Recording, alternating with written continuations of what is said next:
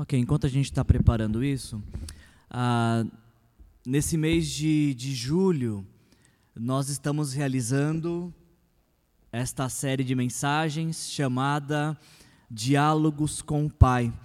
Ah, nós estamos dedicando esse mês de julho para falar sobre oração e decidimos para falar de oração, falar, usar a oração das orações. Para falar sobre oração, nós vamos, nesse mês de julho, fazer uso da oração das orações. Nós vamos fazer uso da oração do Pai Nosso, estaremos meditando em cada trecho desta oração, buscando compreender o que Jesus tentou nos ensinar a todos os seus discípulos, quando ele disse assim: Quando vocês orarem, digam, Pai Nosso que estás nos céus. A gente, nesse mês de julho, a gente quer dedicar tempo para entender uh, e sermos impactados por esta realidade, deste diálogo com, com Deus que decidiu se revelar a nós como Pai. Sim, Ele é o Deus Criador. Sim, Ele é o Rei soberano de toda a terra. Sim, Ele pode todas as coisas porque Ele é poderoso e ninguém pode impedir o seu agir. Mas dentre tantas figuras de linguagem, a, a figura que Jesus escolheu para nos tornar conhecido este Deus tão poderoso foi a palavra Pai. E nós estamos buscando entender nesse mês de julho, então, o que, que Jesus tentou nos ensinar. Começamos essa série na semana passada, falando do primeiro trecho dessa oração, Pai Nosso que está no céu, santificado seja o teu nome. E hoje, hoje a gente vai falar do segundo trecho dessa oração, que seria ah, venha o teu reino e seja feita a tua vontade assim na terra como no céu. Só que antes da gente a gente falar desse trecho especificamente, eu quero mais uma vez, e a gente vai fazer isso todas as semanas desse mês de julho. Sim, estamos repetindo, fazendo a leitura do texto, mas não uma repetição na expectativa de, pelo repetir, que vamos receber alguma coisa. Estamos lendo repetidas vezes para meditar o que Jesus quis nos ensinar. Então, mais uma vez eu queria ler esse trecho das Escrituras, palavras de Jesus, que diz: Vocês orem assim: Pai nosso que estás nos céus, santificado seja o teu nome, venha o teu reino, seja feita a tua vontade, assim na terra como no céu. Dá-nos hoje o nosso pão de cada dia Perdoa as nossas dívidas, assim como perdoamos aos nossos devedores. E não nos deixes cair em tentação, mas livra-nos do mal, porque Teu é o reino, o poder e a glória para sempre. Amém. Na semana passada, quando a gente iniciou esta, esta série, nós aprendemos que é esta oração que Jesus ensinou, ela é uma oração de petição é uma oração de clamor, de súplica ao Pai. E também aprendemos na semana passada que ah, essa oração das orações, essa oração de súplica e clamor, ela é composta de sete pedidos. O que nos chama a atenção na semana passada é que aprendemos que os três primeiros pedidos têm a ver apenas com Deus, estão relacionados apenas com Deus. Jesus nos disse que quando nós iniciamos esse diálogo com o Pai, precisamos lembrar primeiro que ele tem um nome e que o nome dele é santo. Depois precisamos nos lembrar que esse Pai, esse Deus, ele tem um reino, um reino poderoso, um reino absoluto, um reino que já existe.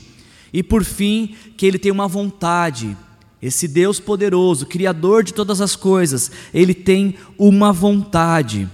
Ah, hoje a gente, então como a gente já falou sobre o que significa santificar o nome de Deus, que significa glorificar o nome de Deus, de viver uma vida em temor a um Deus que tem um nome santo, que significa ter uma vida de pureza, de santidade, para que as pessoas que nos conhecem saibam que o Deus a quem adoramos é um Deus santo. A gente aprendeu tudo semana passada.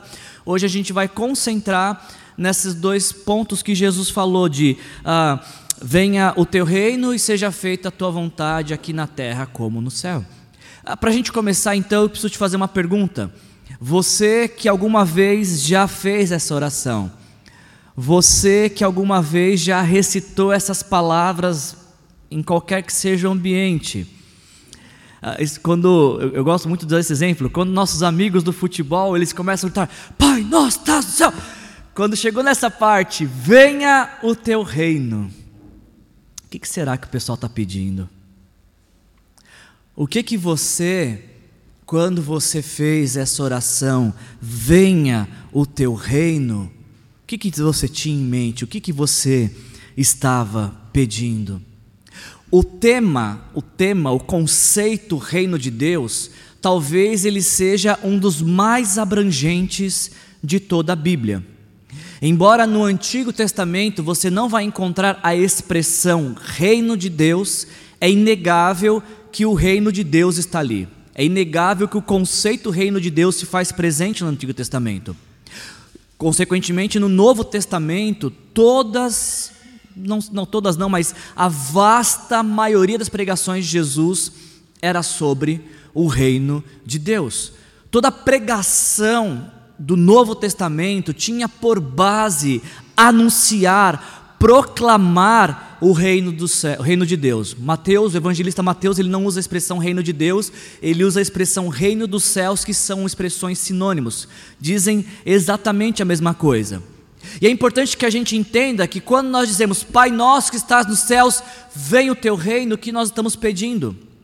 Algumas pessoas imaginam que quando estão pedindo venha o teu reino, elas estão imaginando aquele lugar de habitação celestial para onde vai aquele que entregou sua vida para Jesus depois que morrer. O que, que é o reino de Deus? Na cabeça de algumas pessoas, é a morada de Deus para onde se vai depois que morre. O, aquele que algum dia entregou sua vida para Jesus, quando seus olhos se fecham na história, ele se abre na eternidade. Então, algumas pessoas imaginam que esse pedido, venha o teu reino, seja a, a concretização da consumação da nossa fé.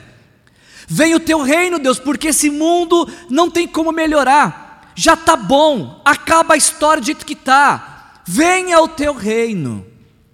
Será que era isso que Jesus estava buscando nos ensinar? Será que era essa era a sua intenção quando ele disse: "Venha o teu reino"? O que que Jesus nos ensina a pedir ao Pai quando ele fala: venha o teu reino. A gente, esse, como eu falei, esse é um assunto muito amplo.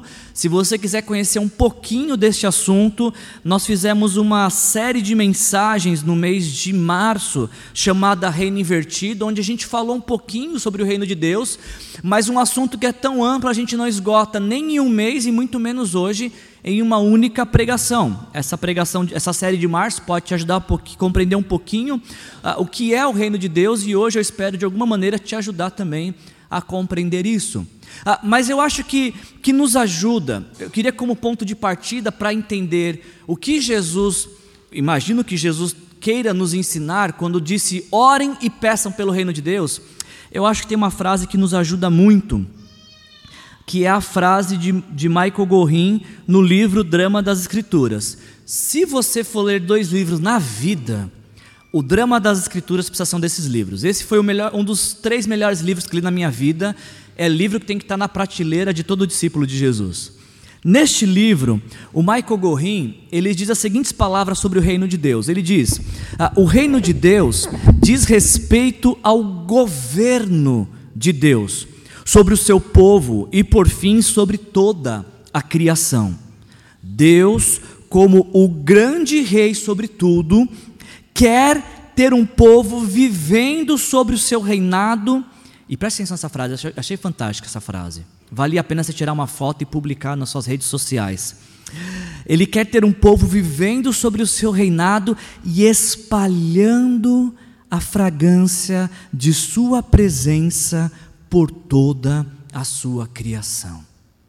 Eu achei linda essa frase.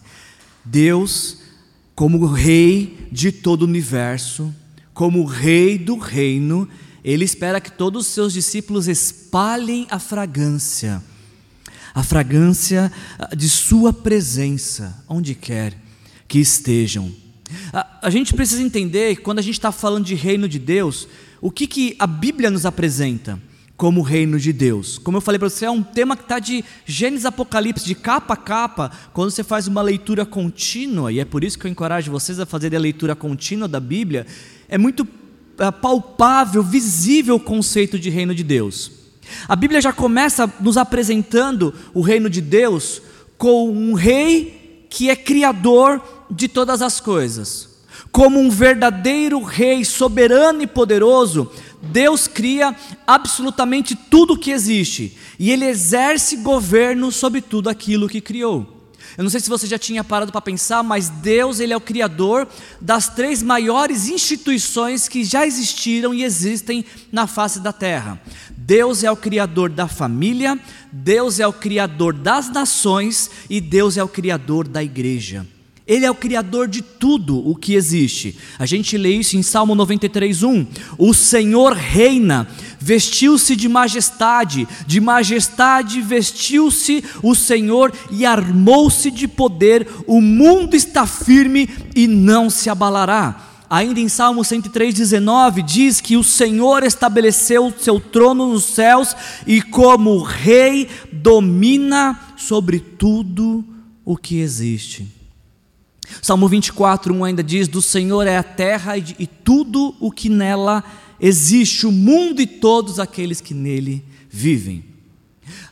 A, a, a, nós iniciamos a leitura bíblica nos deparando já com um rei, criando o seu próprio reino e governando sobre tudo aquilo que ele criou. Então, o segundo passo do reino de Deus é que esse Deus, soberano e poderoso, este rei, ele coloca os seus súditos, os homens que ele criou, como administradores, como servos da sua criação, como governantes da sua, da sua criação, como regentes daquilo que ele criou e determina que eles exerçam domínio sobre tudo isso. A gente lê isso logo nos primeiros versículos de Gênesis, quando Deus cria o homem, a primeira, primeira ordem, o primeiro mandato que Deus dá para o homem é: sejam férteis e multipliquem-se, encham a terra e a subjuguem, dominem sobre os peixes do mar, sobre as aves do céu, sobre todos os animais que se movem por terra. A gente ainda lê no Salmo 115, 16: os mais altos céus pertencem a quem? Ao Senhor, mas a terra ele confiou a quem?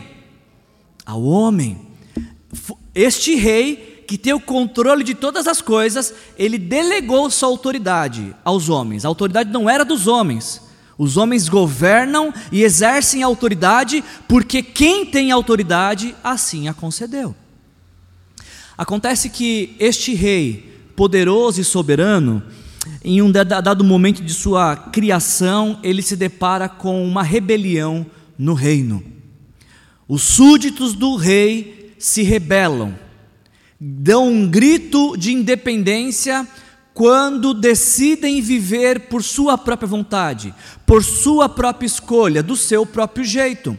Deus tinha colocado uma árvore no jardim que ele havia criado ah, e de, aquela árvore representava uma delimitação, um limite da obediência, até onde o homem iria obedecê-lo ou não.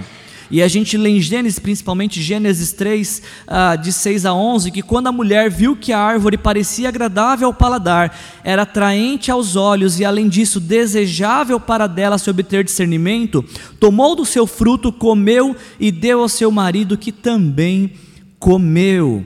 Ah, Deus ele se depara com uma rebelião no reino. E a grande pergunta é: você que já assistiu o filme de monarquia, você que já assistiu, você que conhece um pouquinho de história, o que, que acontece quando rebeldes se rebelam contra o rei? Eles são exterminados, eles são executados, eles são condenados à morte. Só que no reino de Deus, onde Deus é o rei poderoso soberano, ele não executa os traidores, ele não executa os rebeldes. No reino de Deus, dentro do conceito bíblico de reino de Deus, ao invés de Deus exterminar os rebeldes, Deus decide redimi-los à custa da vida do seu único filho. Ao invés de matar os rebeldes, Deus mata seu filho, Jesus Cristo. Entrega Jesus à morte, para que através desse sacrifício único, perfeito, ah, todo aquele que se arrepende de seus pecados e se rendem a Jesus, recebam o perdão, recebam a redenção e a promessa de vida eterna. A gente lê isso em 1 Pedro 3,18. Cristo sofreu pelos nossos pecados, ah, de uma vez por todas, o justo pelos injustos, para conduzir-nos a Deus. E ainda em Romanos capítulo 5, versículo de 8 a 10, Deus demonstra o seu amor por nós. De que forma? Cristo morreu em nosso favor quando ainda éramos pecadores. Ah, e se ele fez isso quando éramos pecadores, como agora, ah, como fomos justificados por seu sangue, muito mais ainda seremos salvos da ira de Deus por meio dele. Porque se quando éramos inimigos de Deus, fomos reconciliados com ele mediante a morte do seu filho, quanto mais agora, tendo sido reconciliados, seremos salvos por sua vida. Deus decide, como um rei, resgatar, redimir todo rebelde que pede perdão, todo rebelde que reconhece a sua culpa, a sua necessidade de salvação.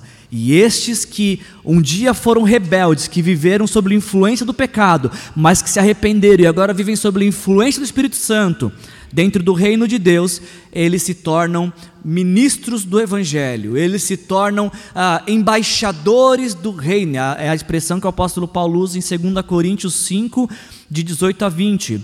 Tudo isso provém de Deus que nos reconciliou consigo mesmo e por meio de Cristo nos deu o ministério da reconciliação. Ou seja, que Deus em Cristo estava reconciliando consigo o mundo, não lançando uh, em conta os pecados dos homens, ele nos confiou a mensagem da reconciliação. Portanto, somos o que? Embaixadores de Cristo, como se Deus estivesse fazendo o seu apelo por nosso intermédio. E qual é esse apelo? Por amor de Cristo lhe suplicamos, reconciliem-se com Deus. Portanto, quando Jesus fala assim: Olha, quando vocês forem orar, digam, Pai, venha o teu reino, o que, que ele está nos ensinando? Ele está nos ensinando, acredito eu, que quando nós falamos, Pai, venha o teu reino, nós estamos pedindo, Deus, que o seu governo se estabeleça na minha vida. Quando nós oramos dizendo, Pai, venha o teu reino, nós estamos dizendo que o teu governo se estabeleça através da minha vida. E a pergunta é: de que forma que o reino vem? O reino vem quando os súditos do reino vivem em obediência ao rei. O reino vem através das escolhas, palavras, decisões, renúncias e expectativas dos súditos do reino. O reino de Deus é um reino de alegria. Então, quando eu estou triste neste mundo e eu digo, Pai, vem o teu reino, eu estou pedindo que a alegria do reino de Deus se manifeste aqui na minha vida e através da minha vida. O reino de Deus é um reino de paz. Então, quando eu estou em guerra e eu oro, Pai, venha o teu reino. Eu estou pedindo que a paz do reino de Deus venha na minha vida, se estabeleça na minha vida e através da, da minha vida neste mundo em guerra. Eu acho que é por isso que Jesus disse que o reino de Deus, Mateus 13, 44, 46, o reino dos céus é como Jesus usa uma linguagem simbólica para tentar explicar o que é o reino dos céus. Ele diz: O reino dos céus é como um tesouro escondido num campo. Certo homem, tendo encontrado, escondeu de novo, então, cheio de alegria, foi, vendeu tudo o que tinha e comprou aquele campo. Jesus ainda continua dizendo que o reino dos céus também é como um negociante que procura pérolas preciosas, encontrando uma pérola de grande valor, foi, vendeu tudo o que tinha e a comprou. Quando eu oro, quando qualquer pessoa ora, vem o teu reino, consciente ou inconscientemente, o que estamos pedindo é que se estabeleça o teu governo, o teu domínio sobre minha vida que a realidade que existe nos céus seja também realidade aqui na minha na minha vida. E Jesus continua então, ele diz que depois que a gente ora, vem o teu reino, a gente tem que fazer uma outra oração, que para mim parece também sinônimos, parecem orações parecidas, porque obviamente quem ora, vem o teu reino, quer viver de acordo com a vontade de Deus. E quem vive de acordo com a vontade de Deus, está vendo se manifestar em sua vida os sinais do reino. São orações para mim que têm uma grande conexão, porque é impossível a gente viver pedir venha o teu reino sem querer viver a vontade de Deus. É impossível viver a vontade de Deus e não desejar o reinado de Deus. Agora, quando a gente fala de vontade de Deus, se, se o tema é, reino de Deus é um tema amplo nas Escrituras, quão mais amplo é vontade de Deus? E obviamente que eu não sou um especialista em vontade de Deus, vocês não, não vão sair daqui sabendo tudo sobre vontade de Deus, porque me parece que quando a gente fala de vontade de Deus, parece que a gente está tateando o desconhecido, o misterioso. A gente parece estar entrando num terreno ah, de novas descobertas. Antes de eu falar para você sobre o que é vontade de Deus, eu preciso falar para você o que não é vontade de Deus. Eu preciso que eu e você, quando a gente ora e, e a gente diz, Pai, ah, seja feita a tua vontade, eu preciso que antes da gente fazer essa oração, nós possamos entender que há uma grande diferença entre vontade de Deus e permissão de Deus. Porque às vezes Deus permite coisas que não são da sua vontade. Tenta imaginar a cena. Talvez aconteceu com um amigo seu isso alguma vez. Ah, o seu amigo, sua amiga, estava no shopping e aí, sem um real na carteira, passou por uma loja, parece que a visão prendeu assim, porque tinha uma placa gigante escrito promoção.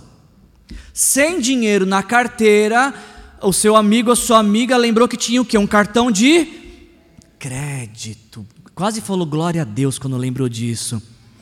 E aí enxergou uma coisa que não precisava comprar e não tinha dinheiro para comprar mas graças à provisão, não de Deus, do cartão de crédito, falou: vou comprar e parcelar em quantas vezes, e ainda diz a frase: e seja o que Deus quiser. E Deus, talvez lá do céu, dizendo: Eu não quero que você faça esse parcelamento, não, não é da minha vontade, não. Às vezes nós fazemos coisas que não são da vontade de Deus. Deus permite, porque Ele não criou robôs, Ele criou seres humanos com a capacidade de, de escolhas, de racionalização. Então não confunda vontade de Deus com permissão de Deus para justificar seus caminhos tortos, suas escolhas erradas e dizer assim: ah, foi da vontade de Deus. Eu fiz tudo errado, mas foi da vontade de Deus, afinal de contas Ele permitiu. Sim, não é porque Ele permitiu que era da sua vontade. Então, Primeiro entenda isso, que há uma distinção gigantesca entre vontade de Deus e permissão de Deus. Outra coisa que você precisa entender é que quando a gente fala de vontade de Deus, existe uma de suas vontades que a gente vai chamar de vontade específica. O que é uma, a vontade específica de Deus? Ou a gente precisa chamar de vontade personalizada. Por exemplo, ah, no mês de agosto, acho que 24 de agosto de 2002, eu estava no meu trabalho e eu tinha uma rotininha de trabalho. Eu acabava de almoçar, eu colocava a marmita de lado e abria minha Bíblia e fazia minha leitura devocional. Eu fazia isso todos os dias da minha vida. No dia 24 de agosto de 2002, como todo dia, eu fazia aquela leitura bíblica de capa a capa. Naquele dia, a leitura era Ezequiel capítulo 34. E eu lendo lá o texto de Ezequiel 34, versículo 5, ah, porque não existem pastores, as ovelhas são dispersas e estão sujeitas a, todo, a serem comida de, comida de todo animal selvagem. Eu falei, opa, peraí, Deus está me chamando para o pastorado.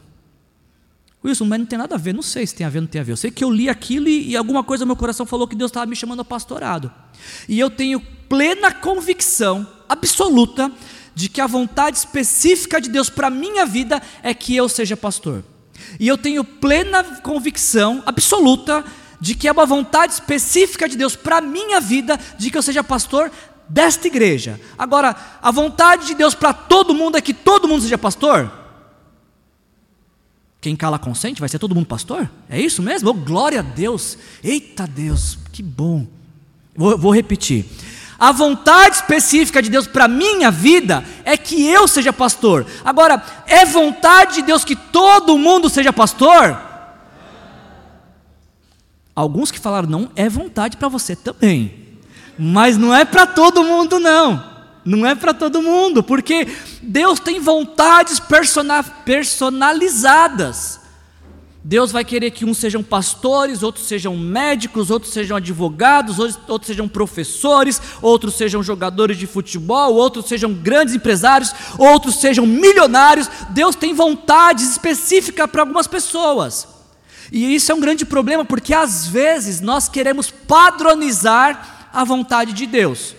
E o que Deus fez para um, como filho mimado, a gente quer que faça para outro. Não acontece. Entendido isso, o que é a diferença entre vontade e permissão, entendendo o que é vontade específica, como eu falei para vocês, a gente está tateando desconhecido, e eu não sou especialista, mas eu tenho a impressão de que a, a gente podia dividir esse assunto, vontade de Deus, em dois tipos de vontade. A primeira vontade, eu estou chamando aqui de vontade revelada. Ou seja, é aquela vontade que Deus diz claramente o que Ele quer. Por exemplo, quando a gente lê 1 Tessalonicenses, capítulo 4, versículo 3, a gente lê: É a vontade de Deus é que vocês sejam santificados. Ninguém Ninguém, você não precisa gastar seu tempo de oração dizendo: Deus, será que é da tua vontade que eu seja santificado? Será que é da tua vontade que eu viva uma, vida santa? Será que é da tua vontade que eu viva de uma maneira que reflita a sua santidade? Não precisa fazer essa oração, já está revelado, já está claro. Deus disse que essa é a vontade clara, revelada dele. Outro exemplo para você, 1 Tessalonicenses 5,18: Deem graças em todas as circunstâncias, porque esta é o que é a vontade de Deus. Deus, será que o Senhor quer que eu seja grato?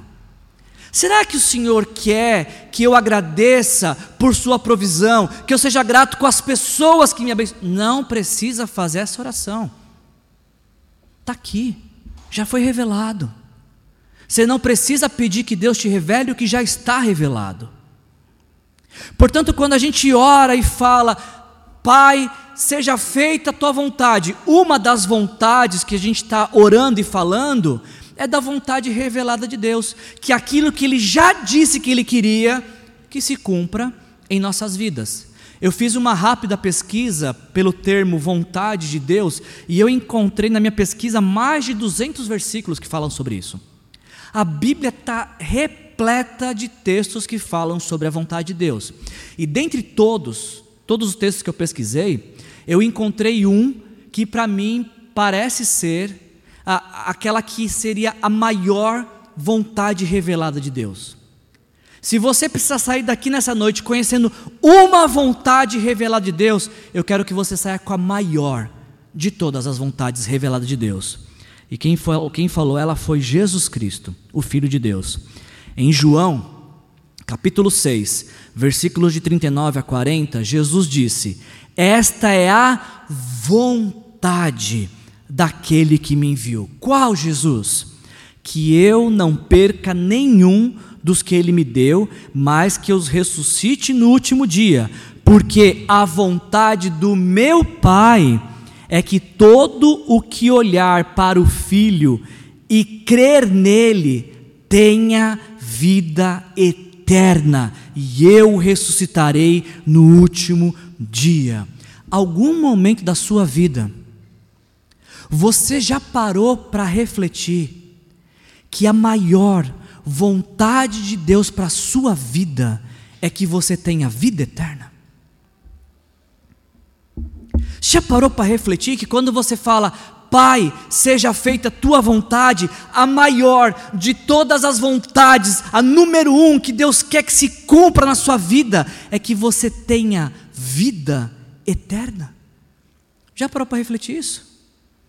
Já parou para pensar que a maior a maior vontade de Deus para você não é que você seja feliz. Embora Ele pode e vai te proporcionar muitos dias felizes. A maior vontade de Deus para a sua vida não é que você seja bem-sucedido, embora Ele vai te abençoar naquilo que Ele se propôs a te abençoar. A maior vontade de Deus para a sua vida não é que tudo vá bem, que tudo dê certo, embora Ele possa fazer todas essas coisas, a maior vontade de Deus para a sua vida é que você tenha vida eterna, ou seja, que os seus pecados sejam perdoados, graças àquilo que Jesus fez da cruz. Que você se aproprie pela fé da salvação de Jesus e que você tenha convicção de que quando você morrer, você não vai para o inferno, porque os seus pecados foram perdoados por Jesus, você vai para o céu. Essa é a maior vontade de Deus para você. E por isso eu preciso te perguntar: a maior vontade de Deus já se cumpriu na sua vida? Você pode dizer assim: bom, as outras vontades eu estou tateando, mas essa, a primeira, maior, essa já se realizou na minha vida. Jesus Cristo já é meu Senhor, Jesus Cristo já é o meu Salvador. Todas as outras, algumas eu estou relutando, outras eu estou ganhando, recebendo, mas a maior já aconteceu. Qual? Eu recebi vida eterna. Essa é a maior vontade de Deus para sua vida. Por isso, não saia daqui sem que essa vontade, a maior, se cumpra na sua vida. A maior vontade de Deus para a sua vida, que é que você tenha vida eterna, ela se cumpre com uma oração. É você dizendo: Senhor, me perdoa pelos meus pecados. Foram os meus pecados que te levaram à cruz. Por isso eu te peço perdão, eu te entrego a minha vida. Vem ser o meu Senhor e meu Salvador. Quando você faz esta oração de coração sincero, essa renúncia de viver para você, para viver para Jesus, você cumpre a maior vontade de Deus para sua vida. Como eu falei para você, a Bíblia, ela está repleta, repleta de textos que nos falam da vontade de Deus. Você não precisa orar assim, pai, eu preciso ser um bom marido, estou dispensando você de praticar essa oração. É só você ler a Bíblia. Em Efésios capítulo 5 a gente lê isso. Se você está orando e falar, Senhor, será que meu marido merece que eu seja uma boa esposa? Te dispenso dessa oração. Leia a Bíblia, está lá em Efésios capítulo 5. Se você que é filho fala assim, Senhor, será mesmo que eu tenho que honrar meus pais? Me, me dá uma revelação, manda um anjo vir aqui, não precisa. Não precisa. Só você lê Efésios capítulo 6, versículo 1. Se você que é homem, pai, está pensando assim, acho que eu vou orar para Deus para ver se eu posso delegar a criação dos meus filhos para minha esposa. Não precisa fazer essa oração. É só você ler a Bíblia, Efésios 6, 4. Diz que você, pai homem, é o responsável pela criação dos seus filhos. A Bíblia ela fala sobre casamento, ela fala sobre paternidade, ela fala sobre trato de empregado e empregadores, ela fala sobre deveres civis. A gente tem, tem inúmeras vontades reveladas de Deus na Bíblia que a gente não precisa orar, a gente só precisa praticar. Então, quando a gente ora e fala, Pai, seja feita a tua vontade, eu acho, eu acho que a nossa maior dificuldade não é, não é conhecer qual é a vontade de Deus. Quando a gente ora, seja feita a tua vontade, me parece que no que diz respeito à vontade revelada de Deus, a nossa maior dificuldade é querer viver essa vontade, querer praticar essa vontade, querer obedecer aquilo que Ele já disse para a gente fazer. Quantas vezes nós nos perdemos, Deus, por favor, me revela o meu futuro, quando Ele já revelou o presente, você não quer nem praticar o presente, para que Ele vai te revelar o futuro? Se nem o que é para fazer está fazendo, quem dirá o que Ele vai revelar? Tem coisas que Deus, se Deus tivesse me falado que era que ia acontecer na minha vida, eu tinha corrido faz tempo.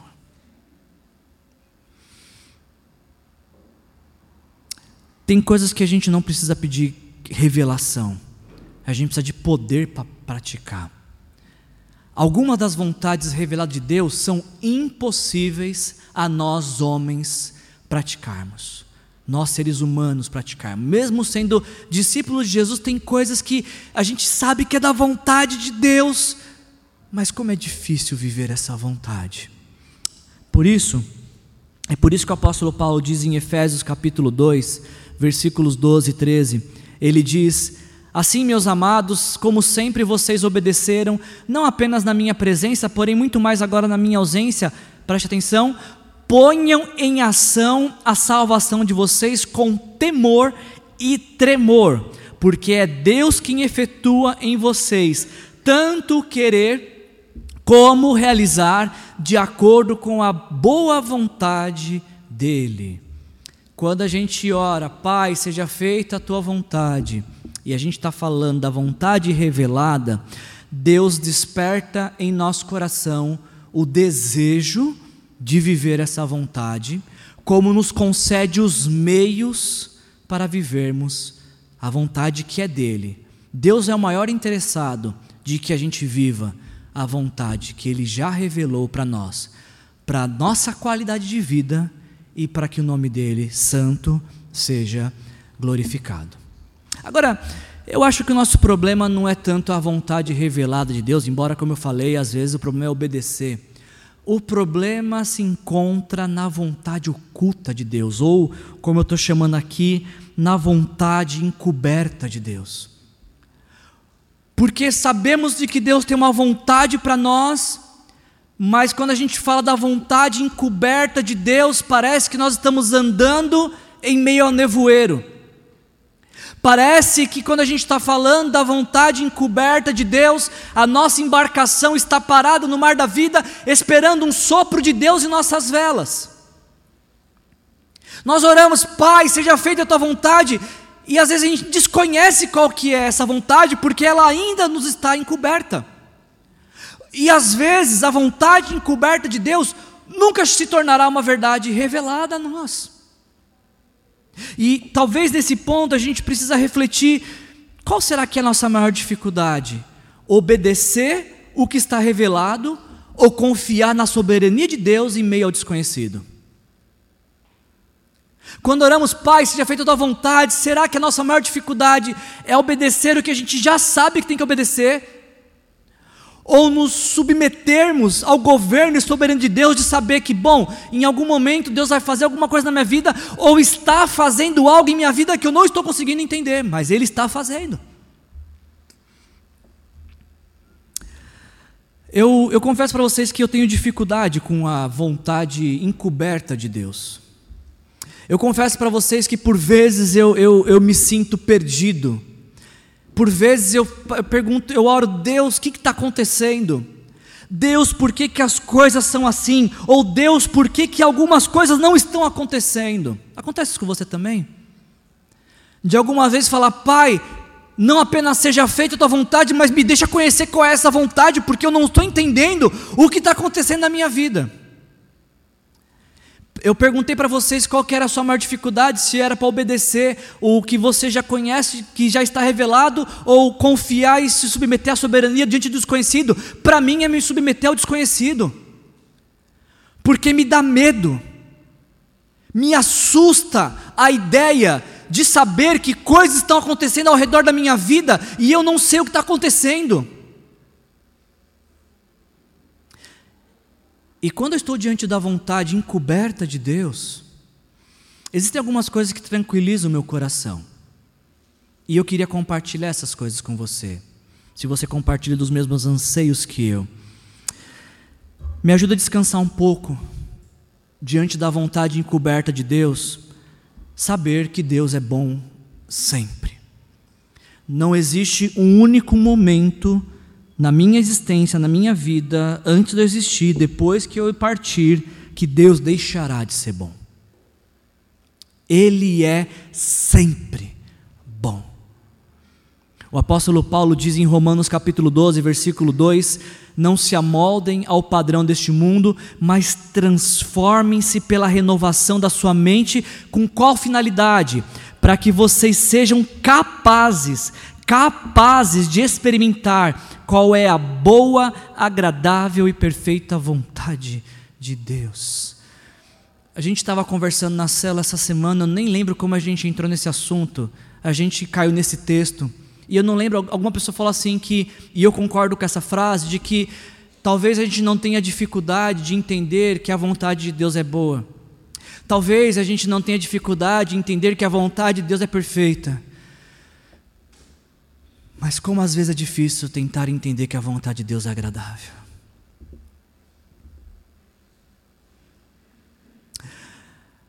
Como é difícil às vezes olhar para algumas coisas que estão acontecendo e tentar tirar algo de agradável daquilo.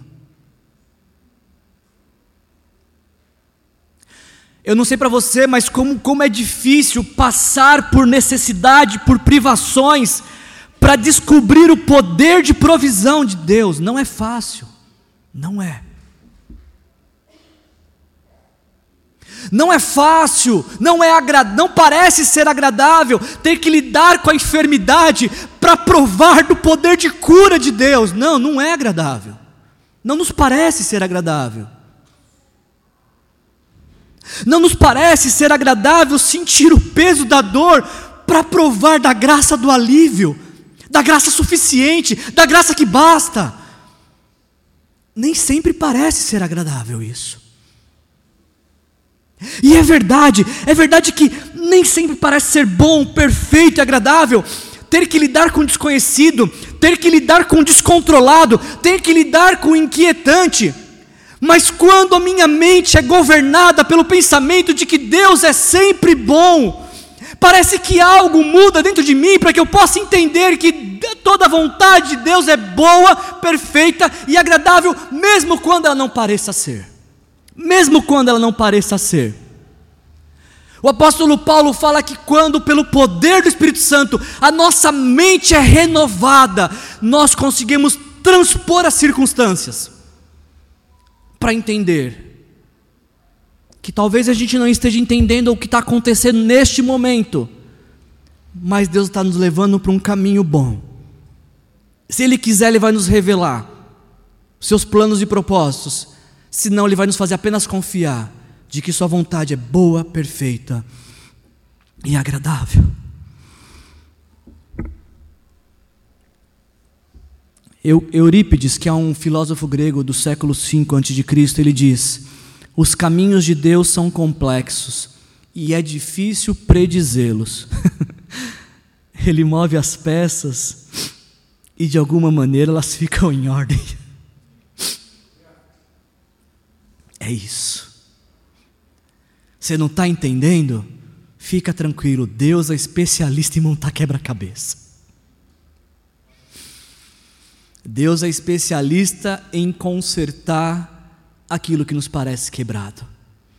Deus é especialista em dar sentido o que não faz sentido algum para a gente. Ele é especialista. Quando a gente está diante da vontade encoberta de Deus e mesmo orando, dizendo, Pai, seja feita a tua vontade, mesmo que nós não a conheçamos, o que pode trazer paz ao nosso coração é entender que nós nem sempre precisamos saber de todas as coisas. Esse aqui é um texto que você tem que ter grifado na sua Bíblia. Talvez depois de João 3,16, esse é o segundo versículo que você tem que decorar da Bíblia. A referência já é fácil, Deuteronômio 29, 29. O que é que diz? As coisas encobertas pertencem a quem?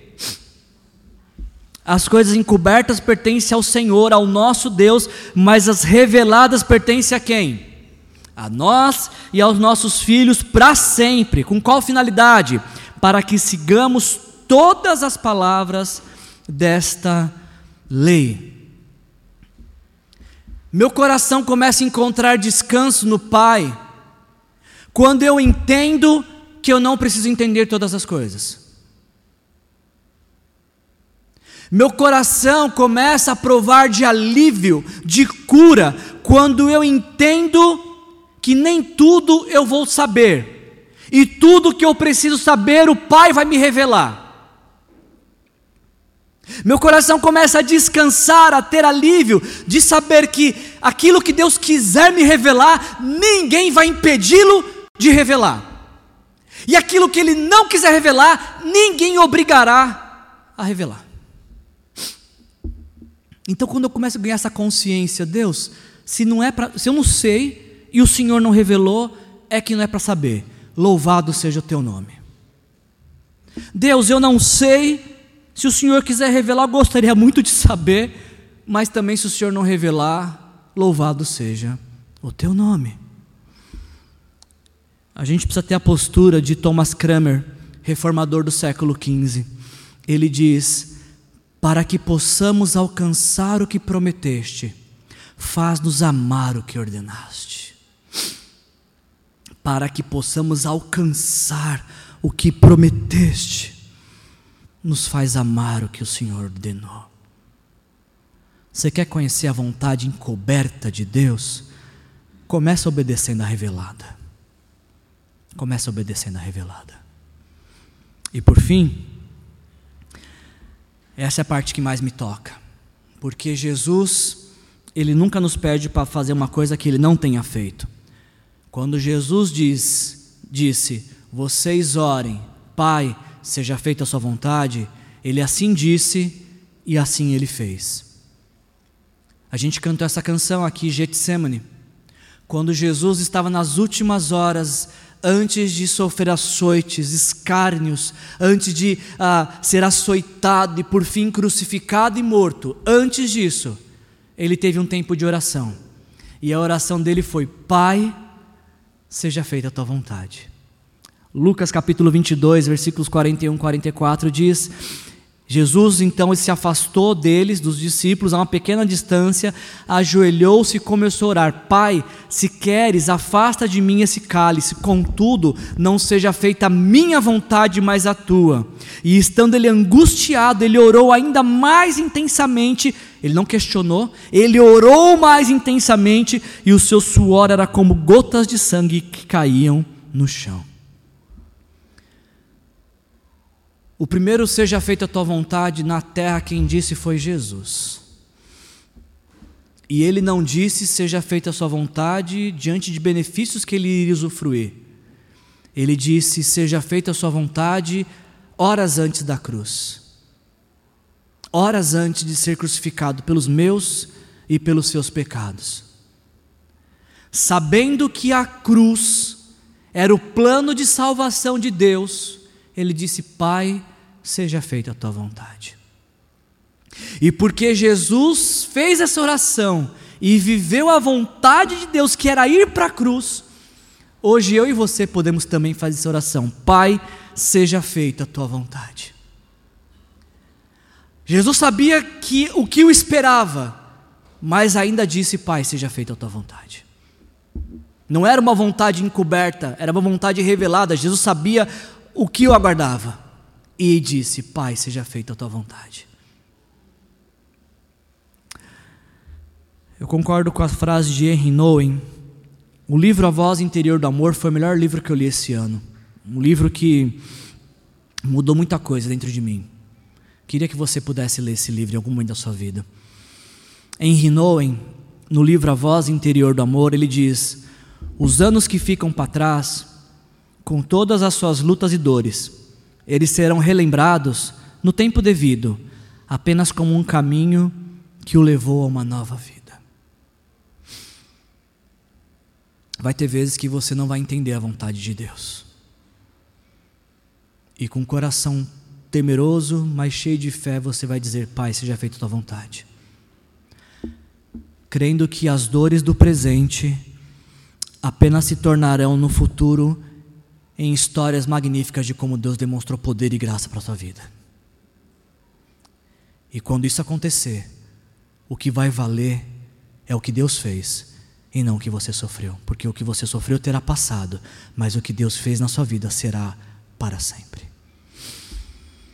A expressão, eu concluo, voltando para esta oração, então, me parece que os três primeiros pedidos, santificado seja o teu nome, venha o teu reino e seja feita a tua vontade, eles estão em íntima conexão, porque a palavra céu ela aparece apenas duas vezes nessa oração do Pai Nosso, antes dessas três primeiras petições e depois dessas três primeiras petições.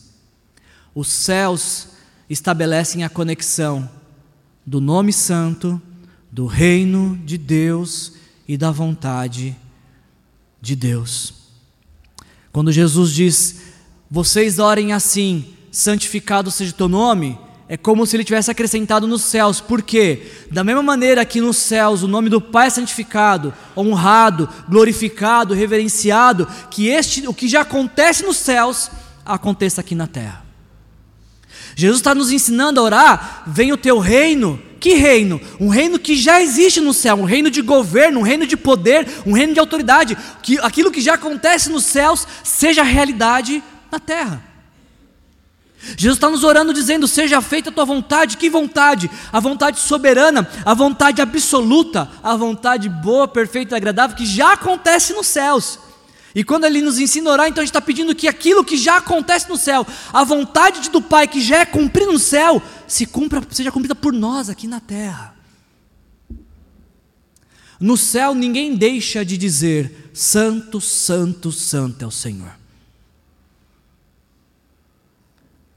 No céu, ninguém deixa de desfrutar da realidade do reino.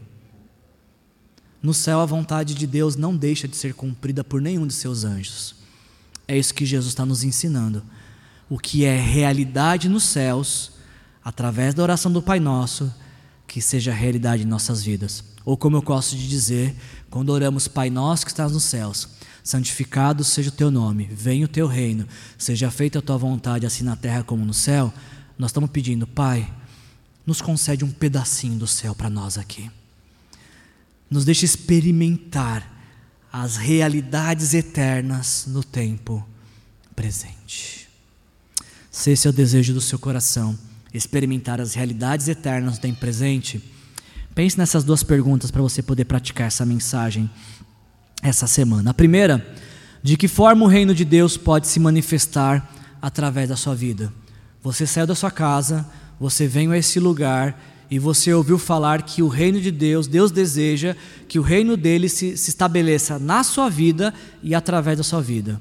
Você sai daqui com qual desafio? Como é que você vai tornar isso uma realidade a partir de hoje? E uma segunda pergunta seria: o que você tem feito para descobrir e praticar a vontade de Deus?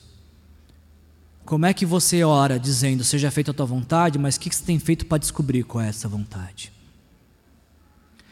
Quando nós oramos de todo o nosso coração, venha o teu reino e seja feita a sua vontade, o destino eterno de muitas pessoas são influenciados, a começar pelo nosso e aqueles que estão ao nosso redor. Feche seus olhos, vamos orar. Pai, em nome de Jesus, muito obrigado, Senhor, porque um dia o Senhor nos permitiu conhecer a tua santidade, que trouxe pureza para nossas vidas, que trouxe libertação dos nossos pecados, que nos trouxe esperança de que o reino que é eterno está à nossa espera, e enquanto esse dia não chega, já experimentamos do, das realidades eternas no tempo de hoje, Senhor. Nos ajuda, Pai, a viver Sua vontade, seja tua vontade específica, seja a tua vontade revelada, seja a tua vontade coberta. Realize em nós o teu querer e nos concede os meios para tornar realidade, Pai, a tua vontade. Que quem nos conhece, Pai, quem nos cerca, possa perceber que fizemos uma escolha hoje, a escolha de viver de acordo com a tua vontade, Pai. E que isso mude o nosso viver e transborde em outras vidas que estão perto de nós, Pai. Opera esse milagre em nós, é o que te pedimos em nome de Jesus. Amém. Se ao término dessa celebração você desejar que alguém ore por você, ocupe uma dessas cadeiras aqui à frente.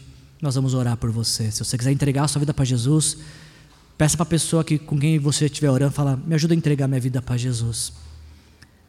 Que a vontade de Deus seja feita na sua vida. Que a graça de nosso Senhor Jesus Cristo o amor do nosso Deus, o Pai, e a comunhão com o Espírito Santo sejam presentes em nossas vidas, hoje e sempre, em nome de Jesus. Amém. Sejam cheios do Espírito Santo. Jesus te abençoe.